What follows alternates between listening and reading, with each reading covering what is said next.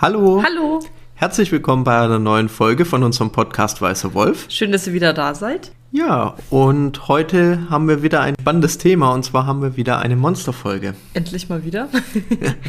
heute schauen wir uns die Djinns nämlich an in Witcher. Und Felix ist heute für die Mythologie mal wieder zuständig. Deswegen denke ich mir, entweder wir reden noch ganz kurz drüber, vielleicht wo wir den Djinn herkennen. Und dann starten wir hier mit der Mythologie. Oder was denkst du? Ja, also Djinns kommen in allen Teilen, also in allen Ausprägungen des Universums vor. Deswegen vielleicht kann, starten wir vielleicht damit. Jetzt habe ich eh schon angefangen, jetzt kann ich es auch voll durchziehen. also wir treffen einen Djinn in den Büchern, und zwar in der Kurzgeschichtensammlung, wie man sich denken kann, in der Kurzgeschichte Der letzte Wunsch. Mhm. Dann treffen wir ihn in Witcher 3 in dem Nebenquest Der letzte Wunsch. und wir treffen ihn in der Serie in der ersten Staffel. Genau, ja. Und darüber erzähle ich aber später mehr. Felix, erzähl uns doch erstmal, wo kommen denn Djinns überhaupt in der Mythologie vor? Also die Mythologie ist. Außer in Aladdin natürlich. ja, aber allein schon aus Aladdin lässt sich ja einiges ableiten, ja. woher das kommt. Also ursprünglich kommt das Ganze aus dem arabisch-islamischen Raum. Da muss man jetzt zwei Bereiche unterscheiden, das werde ich auch nachher kurz tun. Und zwar einmal so die Betrachtung des Djinn vor islamischem Glaube und einmal danach. Aber vielleicht erstmal kurz, was ist es generell? Also generell geht es um Djinn, beziehungsweise im Plural auch Djinn oder Djinnen. Und nach der islamischen Vorstellung werden diese Wesen auch aus rauchlosem Feuer erschaffen. Mhm. Generell bei allem, was sie gemeinsam haben, sie sind intelligent, also sie werden als mit Verstand beschrieben und sie sollen neben den Menschen die Welt bevölkern, wenn es dann in Richtung Glaube geht, auch neben Satanen, also Teufeln und Engeln. Und sie sind nur in Ausnahmesituationen an sich für Menschen sichtbar. Ähm, dann gibt es noch so eine recht verbreitete Vorstellung, dass ein Djinn auch den Körper von einem Menschen besetzen kann und diesen dann verrückt macht. Das möchte ich bitte nicht erleben, danke. Jetzt nicht so schön. Genau, und das Wort selbst hat einen semitischen Stamm und bedeutet sowas wie unsichtbar, versteckt oder auch verrückt. Und geht, also diese ganz alte Bezeichnung ist so für Geister, Dämonen, Schutzgottheiten gedacht. Okay. So, und jetzt äh, betrachten wir das kurz aus zwei Ebenen, also einmal vor dem islamischen Glauben und dann danach. Oder im islamischen Glauben, oder? Genau. genau. Also davor war es so, Djinn war sowas Naturgeister, Dämonen, die neben den Menschen lebten. Also Naturgeister kennen wir bei uns aus unserem mythologischen Raum ja auch oft. Wir hatten ja auch zum Beispiel Nymphen, zum Beispiel. Nymphen Dryaden, solche Geschichten. Und diese Naturgeister waren eben für Naturphänomene und Krankheiten verantwortlich oder auch zum Schutz der Menschen. Dementsprechend wurden sie eben auch angebetet. Ein bekanntes Phänomen war, dass man zu Djinns gebetet hat, um Karawanen zu beschützen. Okay. Generell wird, wurde so angenommen, ja, ein Djinn hat so einen Aufenthaltsorte in Wüsten natürlich, dann Wäldern, Busch- und Strauchlandschaften, aber auch sowas wie Grabstätten. Schlangengruben, das klingt ja richtig ja, cool. Sehr heimelig. ja, fühlt sich jeder wohl. Und in manchen Beschreibungen lieben sie äh, dunkle und feuchte Orte, also so wie Schimmel, ähm, Erdlöcher oder einen Hammam, also so ein, das ist so ein orientalisches Bad. Okay. Und ja, es wird so. Das ist auch immer toll, wenn man baden geht und dann trifft man auf einen Gin. Ja. Also tagsüber hat man angenommen, okay, dass sich die Djinn in der Luft so ein bisschen oberhalb der Menschensphäre bewegen. Mhm. Also dass die so durch die Luft schweben können, dass man sie deswegen nicht wahrnehmen kann. Dann gibt es auch viele Geschichten, wo sie Familien haben, wo teilweise sogar Menschen dann mit einem Djinn verheiratet sind. Und der berühmte Autor Rafik Shami hat dazu sogar eine Erzählung geschrieben. Und das auch. Toller Autor übrigens. ja, das ist sehr spannend. Das, das wird nämlich sehr viel aufgegriffen, haben wir ganz zum Schluss nochmal. Und dass Jin auch so richtige äh, normale Lebenseigenschaften haben können, wie Religionszugehörigkeit, bestimmte Vorlieben, Abneigungen, also so sehr auch sehr menschennah. Okay. So, das ist jetzt so die Betrachtung vorislamisch. Und Mhm. dann im Islam werden Djinn sogar direkt im Koran erwähnt. Es ist ihnen sogar eine eigene Sure gewidmet. Was ist das nochmal? Das sind die Abschnitte im Koran, also so wie, bei uns in, in der Bibel wäre es vergleichbar mit einem Psalm. Ah, ah, okay, okay. Kapitel so quasi. Genau. Okay. Und es steht dann sogar drin, dass die Verkündungen des Propheten Mohammed nicht nur für Menschen gelten, sondern ausdrücklich auch Djinns mit einbeziehen. Und dass die Djinn eben wie Menschen dazu geschaffen wurden, Gott zu dienen. Und ja, also es wird im Islam dann quasi auch die Djinns als wahre Wesen dargestellt. Genau, sie werden genauso behandelt wie. Menschen, also von der Annahme her, nämlich auch, dass unterschieden wird, gibt, es gibt gläubige und ungläubige Djinn und auch die ungläubigen Djinn würden in die Hölle kommen. Okay. Und ja, der, das, also der Islam hat dann auch zu einer deutlich weiteren Verbreitung dieses Glaubens geführt, auch unter anderem, dass es dann zu uns geschwappt ist, weil es natürlich dann in Zusammenhang mit der Religion sich auch verbreitet hat. Und es hat sich dann auch so ein bisschen darauf basierend so Volksglaube entwickelt. Und der unterteilt die Djinn auch nochmal in die klaren Dämonen, die Menschen Schaden zufügen wollen, in Mittelwesen, die einfach die Welt bevölkern, aber jetzt nicht in irgendeiner Form positiv-negativ in Erscheinung treten. Und dann eben in sogenannte Quarin, ähm, das sind Doppelgänger von Menschen. Und eins fand ich ganz interessant, und zwar äh, gibt es auch einen Volksglauben, der sagt, es gibt ein ganzes, äh, ganze Djinn-Völker, die unter anderem unterhalb der Wasseroberfläche in den Ozeanen leben. Also sowas wie das Volk der Atlanter, nur eben in, als Djinn. Okay. Und in den Legenden wird beschrieben, dass Djinn eine große Abneigung gegen Metalle haben und insbesondere Silber wird sehr oft genannt. Wie es die gegen- Werwölfe quasi. Genau, dass es gegen Djinn helfen soll, weil es äh, deren Haut verbrennt. Spannend. In die Richtung der Moderne wurde Da das dann natürlich jetzt aufgearbeitet. fragen, wie es da denn aussieht mit Djinns und wo sie vorkommen. Weißt du da was zu? Mm, Also in unserer Popkultur kommen sie recht verbreitet vor. Also es gibt Filme, natürlich Aladdin, ne, von Disney zum Beispiel. Dann gibt es von Wes Craven eine Horrorfilmreihe, die nennt sich Wishmaster. Dann kommt es in Supernatural Da kenne ich die, da ist die auch böse. und ist Im sehr, Gegensatz zu Aladdin zum Beispiel. und sehr neu auch in der Serie American Gods. Okay, ja, spannend. Was ich noch super interessant fand, war, dass bereits im Mittelalter gab es einen arabischen Philosophen, den Namen kann ich leider nicht aussprechen. Al-Mas'udi, glaube ich jetzt einfach mal. Ja, Dankeschön. Gerne. Auf jeden Fall, der hat im Mittelalter schon darauf verwiesen, dass Djinns, äh, also Djinnen, den Menschen nur in Situationen von Einsamkeit und Abgeschiedenheit begegnen würden. Also ein Mensch durchstreift allein eine abgeschiedene Landschaft, dann fürchtet er sich.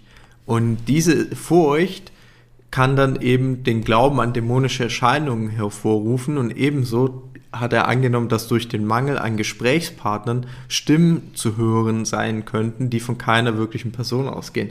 Das heißt, Die der hat- Einsamkeit macht einen verrückt. Genau.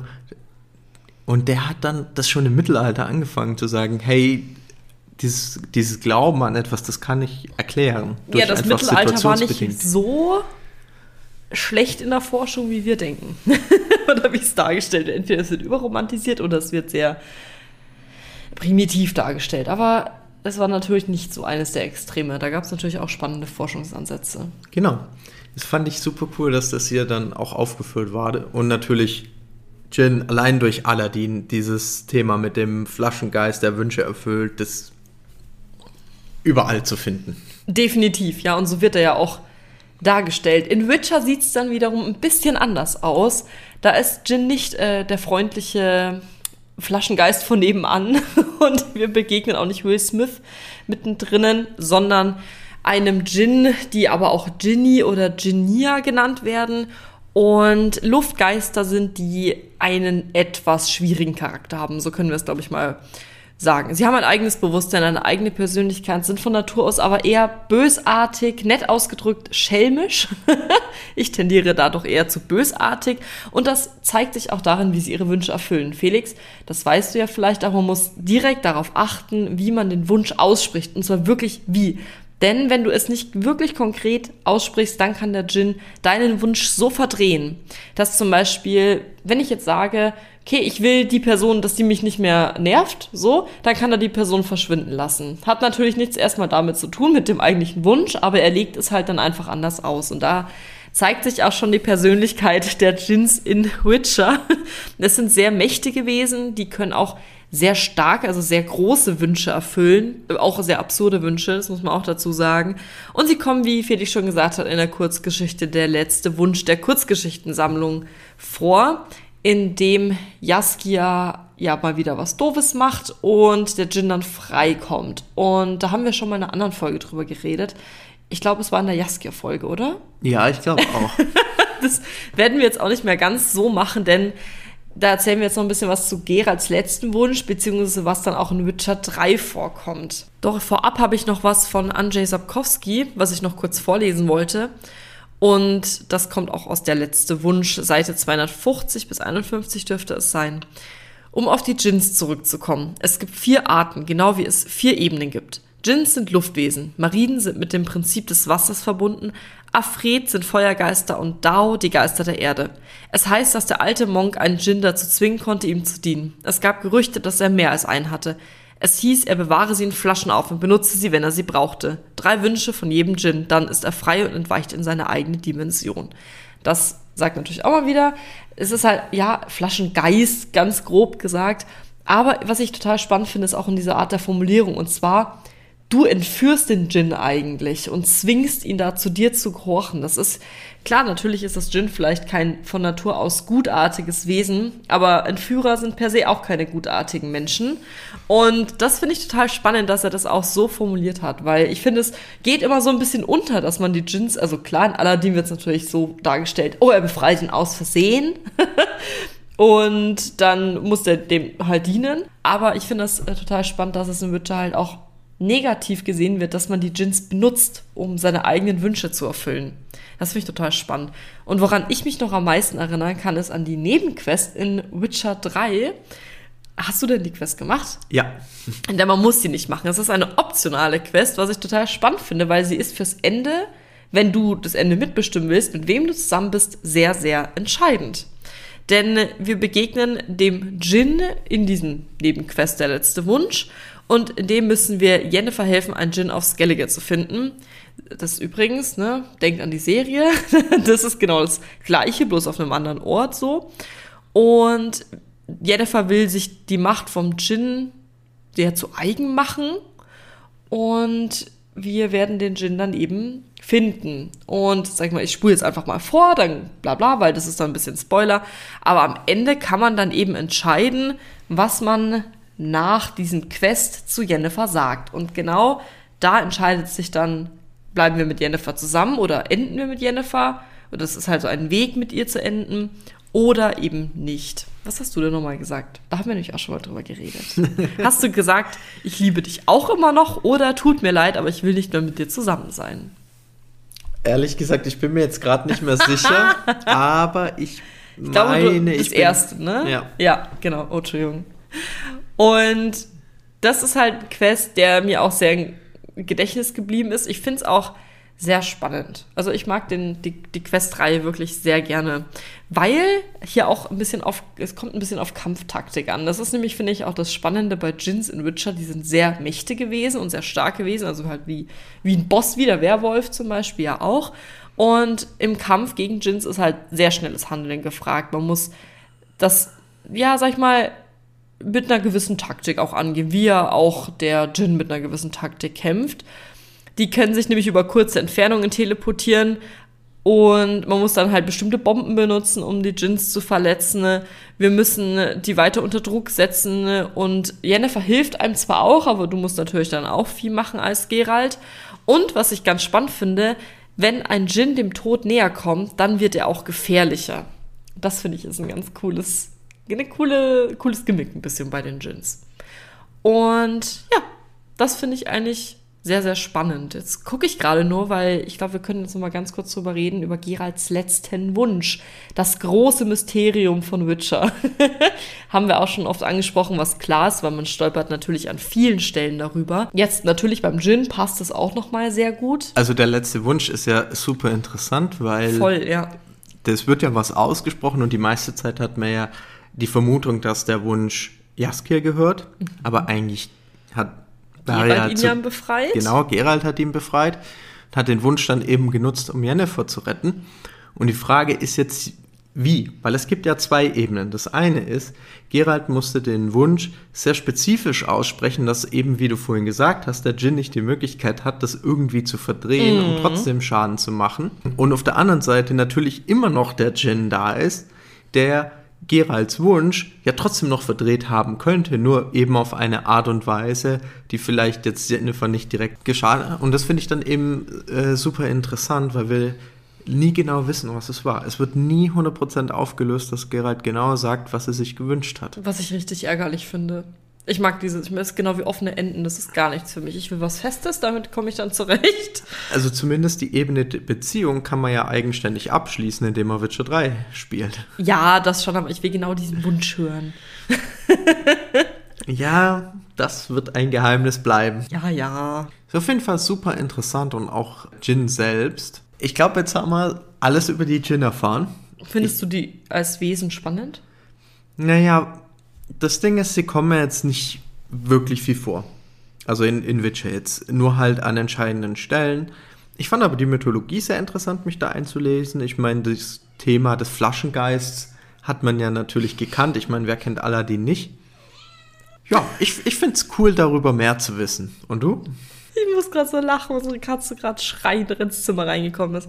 Ich finde es halt sehr spannend, dass er dieses Wesen gewählt hat, um Geralt und Jennifers Schicksale miteinander zu verbinden. Deswegen finde ich das Wesen, also die, diese Kombination finde ich einfach spannend. Djinns an sich, muss ich zugeben, finde ich schon immer ein bisschen unheimlich. In jeder Form von Mythologie.